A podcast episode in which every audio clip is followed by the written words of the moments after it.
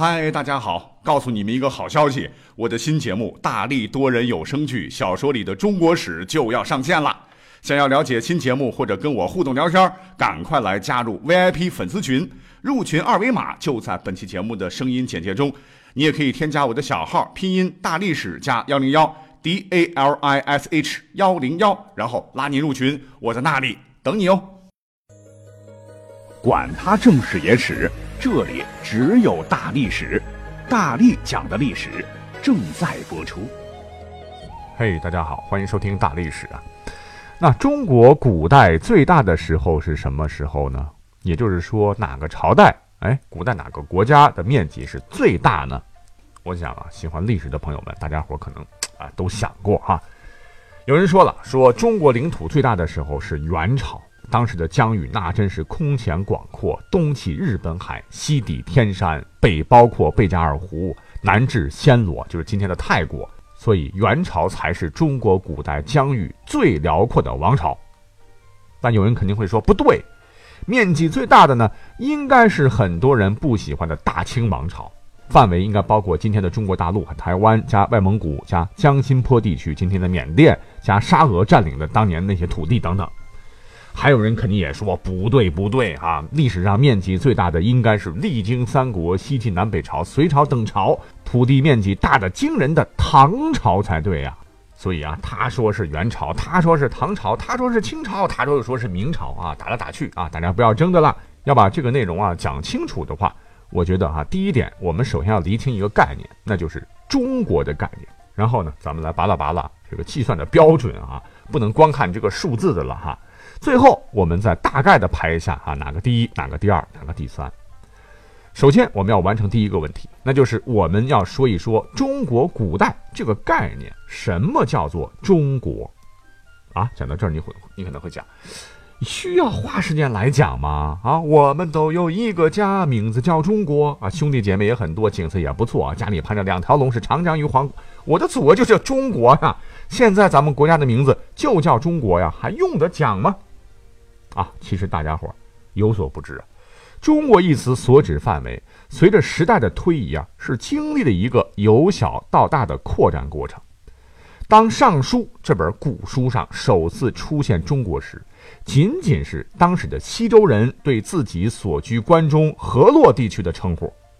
那么到了东周的时候，周的附属地区也可以称之为中国了。那中国的含义呢，就扩展到包括大小诸侯国在内的黄河中下游地区。而随着各个诸侯国疆域的膨胀，中国呢又成为了列国全境的称号。秦汉以来，又把不属于黄河流域。但是在中原王朝政权统辖范围之内的地区都称之为中国，直到十九世纪中叶以来，中国则成为了专指我们国家全部领土的专有名词。也就是说吧，中国一名啊，虽然有三千多年文字记载的历史，但它仅仅是一个地域的观念。从夏商周开始，直至清末，从来没有一个王朝或政权曾以中国作为正式国名啊！你听过吗？中国国。啊，中国朝，那中国正式作为国名呢，是始于辛亥革命以后，这个国家的概念出现了啊。一九一二年元旦，中华民国成立，国际上通称为 Republic of China，简称 China。至此，中国一名才成为具有现代国家概念的正式名称。一九四九年，成立了伟大的中华人民共和国，又将中国概念完善充实到今天的含义。啊，就说的这么多。再具体明白一点，就是中国被正式的当做我们国家的名称，应该是从一九一二年的中华民国建立开始的。而在此之前呢，中国的这个概念是不确定的啊，一般来讲是不断扩大的，从仅指中原地区扩大到泛指整个国家。但是呢，即使到了清朝后期，据考证，中国有的时候是大清国的代名词，包括清朝的全部疆域。有的时候呢，中国只是指当时内地十八省，不包括现在的东北、内外蒙古、西藏、新疆。因此啊，要确切地表示中国古代的疆域范围，我们首先要搞清楚中国这个概念在古代到现在是完全不一样的。我们不能哦按照现在的这种行政区域去对比古代啊，那肯定是不行的了哈。这是我们要首先厘清的第一点。第二点，既然要排序嘛，啊，很重要，我们要说明一下整个排序的对比的一个标准。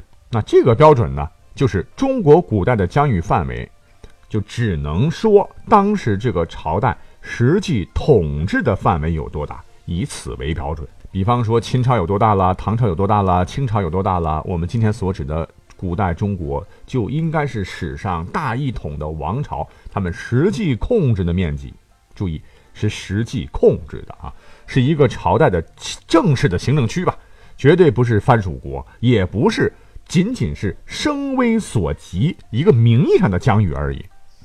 比方讲，当时的这个唐朝的疆域，那就不能够包括当年的青藏高原，因为那块地当年是吐蕃统治的地方。当然了，为了这个领土的原因吧，吐蕃和唐朝干过很很多次架啊，双方是各有胜负的了。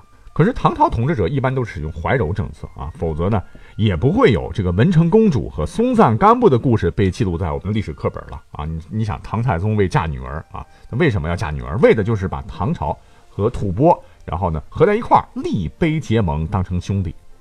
除此之外呢，当时还有其他的什么南诏啦、渤海等国啊，实际上也是独立于唐朝政权的哈。那算面积的时候，你不应该把他们算进来。再比方说，按照。名义上的疆域来算啊，那就我就觉得没有什么可比性了啊。你比方说，成吉思汗及其子孙多次西征啊，蒙古骑兵当年是横扫亚欧，一直打到多瑙河。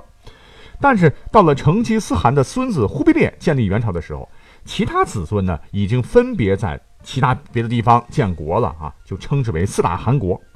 而这些汗国和这个忽必烈建立的这个中原的元朝是各自独立的政权。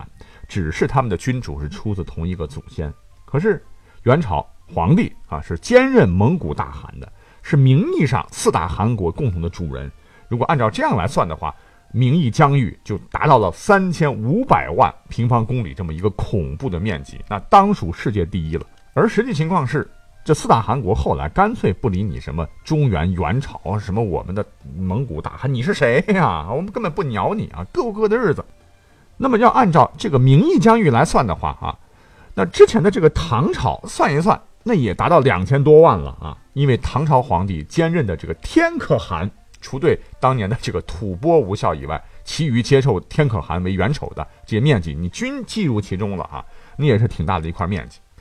而排第三的就是清朝了，名义疆域是一千四百多万平方公里。皇帝虽然不兼任其他国家的这个元首，但是呢，把朝鲜和越南并入其中了。所以呢，我们要把各个朝代来排一排啊，简单的排一排，罗列一下的话，那么我们的这个衡量标准一定要确定啊，要不然的话就没有什么可比性了啊，一定要按照实际控制的确切面积来。咱们呢管不了的，名义上的尊称的啊，只是叫个好的都不算了啊。那说完了这两点呢，怎么排那就很简单了哈。我们就按照这个朝代顺序一说，你自个儿也能明了了。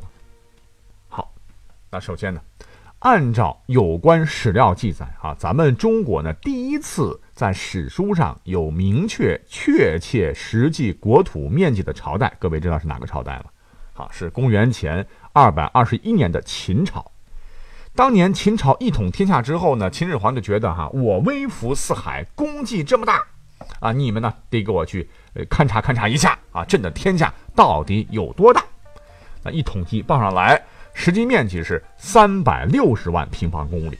我天，即使放到现在当今社会啊，你要是跟现在的咱们一些国家去比较比较的话，三百六十万平方公里那也是蛮大的嘞。为什么说秦始皇是个伟大的帝王呢？因为秦朝之后啊，再没有哪一个统一王朝的领土低于这三百六十万平方公里。啊，即使是宋朝的时候，哈，那这都为什么呢？都得益于秦始皇老人家啊，当年呢才先打了一个样啊。那等到两汉时期呢，这个国土面积啊，据测算增加到了五百六十多万平方公里。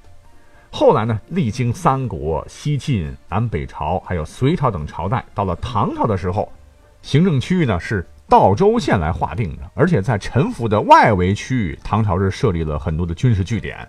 当然呢，有些军事据点其实控制力是比较弱的。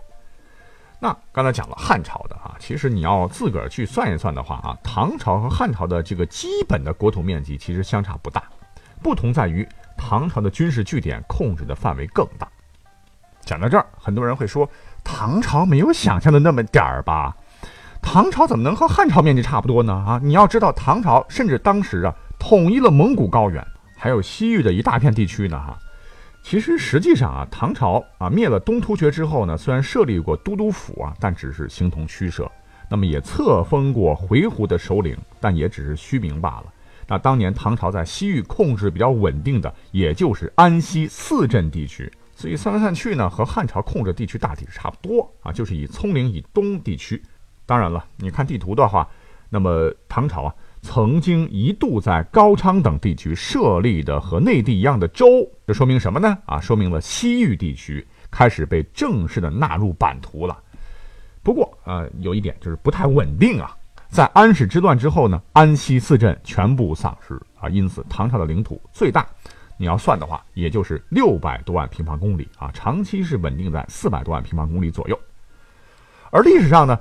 国土面积实际控制最大的啊，还应该是元朝，为一千六百八十万平方公里，包括了整个中国和蒙古和俄罗斯、呃西伯利亚的大片土地。而后边呢，这个明朝的国土面积是大幅缩水了啊，据统计大约是七百一十万平方公里。那明朝呢，是中国最后一个由汉族建立的大一统王朝。那么在永乐年间，明朝国力鼎盛。东北疆域是直达日本海，外兴安岭，北到戈壁沙漠，西到哈密新疆啊，西南呢一直到孟加拉湾。可是明朝末年内忧外患，疆土大幅缩水，东北退至辽东，西北退守嘉峪关，北方呢后撤到了长城沿线。等明朝玩完之后呢，后边接班的就那就是大清王朝了啊！不知道为什么很多朋友都不喜欢他。那清朝的国土面积极盛的时候，可以达到一千三百一十六万平方公里。到晚清的时候，也就是一九零八年的，缩水到了一千一百三十五万平方公里，比现在还要大哈。在中国古代历朝历代当中啊，它的这个实际的领土面积是名列第二啊，所以千万不要轻视清朝。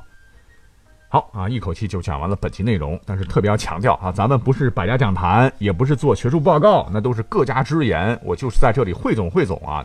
这各家各家的这个面积数据都不一样的了哈，我们其实今天呢就取了一个中位数吧，感觉还可以啊，就用了啊，希望各位能够了解一下就可以了，好吗？好，感谢您的收听啊，我们下期节目再会。